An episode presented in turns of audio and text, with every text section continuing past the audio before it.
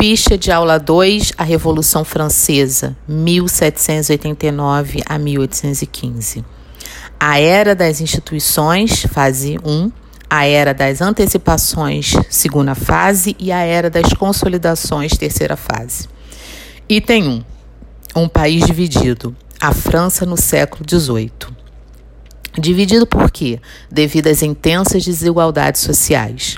No plano político, a França encontrava-se no auge da monarquia absolutista. Contudo, havia pouca centralidade da capital em relação às demais regiões do país. A estrutura absolutista de poder, em essência, era pouco eficiente para estabelecer unidade. Com isso, o país era dividido em províncias, de modo que cada uma apresentava especificidades linguísticas, jurisdicionais, administrativas e tributárias diferentes.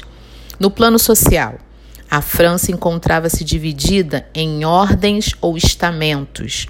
Dizemos, portanto, que a sociedade francesa era estamental. O clero e a nobreza exerciam um forte papel de reciprocidade para com os comuns das regiões mais afastadas, garantindo, respectivamente, proteção espiritual e proteção militar. No plano econômico, a política mercantilista adotada pelo governo contrastava com a base agrícola da produção nacional. A capacidade de intervenção do Estado concentrava-se na manutenção do império colonial e a organização geral das finanças. Ao longo da segunda metade do século, uma violenta, violenta crise fiscal agravou a situação econômica de grande parte do país, gerando gradualmente aumento de preços e de impostos. OBS. Apesar da força das tradições políticas, econômicas e sociais, a França passava por algumas transformações importantes ligadas ao desenvolvimento do pensamento capitalista, sobretudo nas cidades portuárias. Item 2 da crítica: a crise, o iluminismo e a revolução. O fortalecimento da filosofia iluminista e seus valores de progresso e liberdade foram muito importantes para consolidar uma esfera pública de debate, construção de uma crítica política ao antigo regime francês.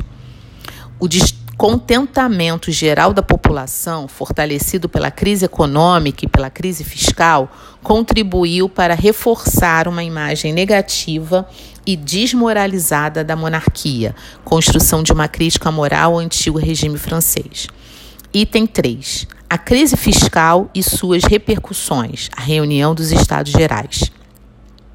Graças à péssima situação financeira, a monarquia concentrou seus esforços na solução da crise fiscal, buscando o aumento de impostos. Rejeitado pela aristocracia na Assembleia dos Notáveis em 1787, a saída foi a convocação dos Estados Gerais em 1788.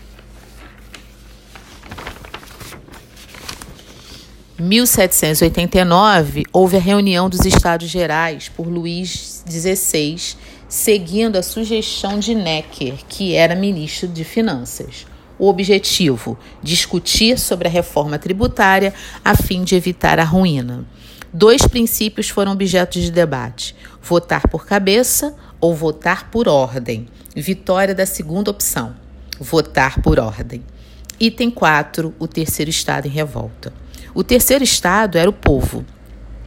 17 de junho de 1789, por sugestão do abade Sievez, que se, que se escreve S-I-E-Y, acento de crase e S, o terceiro estado proclama a Assembleia Nacional. Segundo as palavras de Sievez, eles representavam, entre aspas, 86% da nação, fecha aspas. O rei, tentando conter as exaltações, ordenou o fechamento da sala de reuniões. Porém, os deputados do terceiro estado se dirigiram para um salão do palácio, utilizado pela nobreza para jogos. Nesse local, eles iniciaram uma reunião onde juraram ficar reunidos até que a França adotasse sua própria constituição. 20 de junho de 1789, entre aspas, o juramento do jogo de Pela, Fecha aspas. A Assembleia Nacional passou a se chamar Assembleia Constituinte, responsável por elaborar a Constituição da França. Com ela, o rei não teria mais o poder absoluto. 14 de julho de 1789. Uma multidão parisiense invadiu a Bastilha, OBS. Enquanto isso, no campo, estouravam diversas revoltas camponesas, conhecidas como Grande Medo letra maiúscula. Nessa, nessa realidade de mais colheitas, aumento de preços e aumento de impostos, essas revoltas dominaram o mundo rural e ameaçaram o poder da nobreza feudal. Item 5, a Assembleia Nacional e a Era das Instituições, 1789 a 1792. Após a queda do absolutismo, a Assembleia Nacional assume o controle da França e começa as reformas entre elas. Primeira reforma: a abolição dos direitos feudais e da maioria dos impostos ligados ao sistema feudal. Segunda reforma: abolição dos privilégios fiscais típicos da sociedade de ordens e de algumas províncias. Terceira reforma: decisão de preservar a figura do rei sobre um governo representativo, Abre parênteses. O rei deveria ser um representante da nação francesa e não um governante sobre o direito divino. Fecha parênteses. 27 de agosto de 1789. Houve aprovação da Declaração dos Direitos do Homem e do Cidadão, que deveria servir de preâmbulo à Constituição.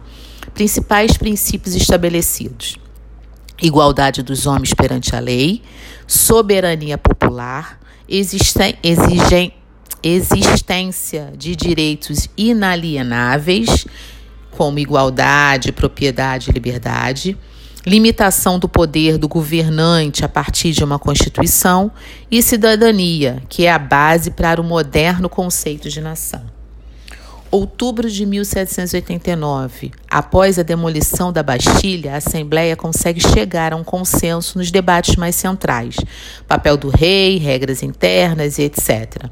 Mesmo que por pouco tempo vive-se um clima de tranquilidade. Observação. Entretanto, a partir dos meses seguintes, três eventos significativos desestabilizaram o curso do processo revolucionário e aumentaram as tensões. Primeiro, a reforma da igreja a partir da Constituição Civil do Clero. Segundo, a fuga do rei. Terceiro, a explosão da guerra, fortalecida com a invasão das potências absolutistas. 12 de julho de 1790, Constituição Civil do Clero.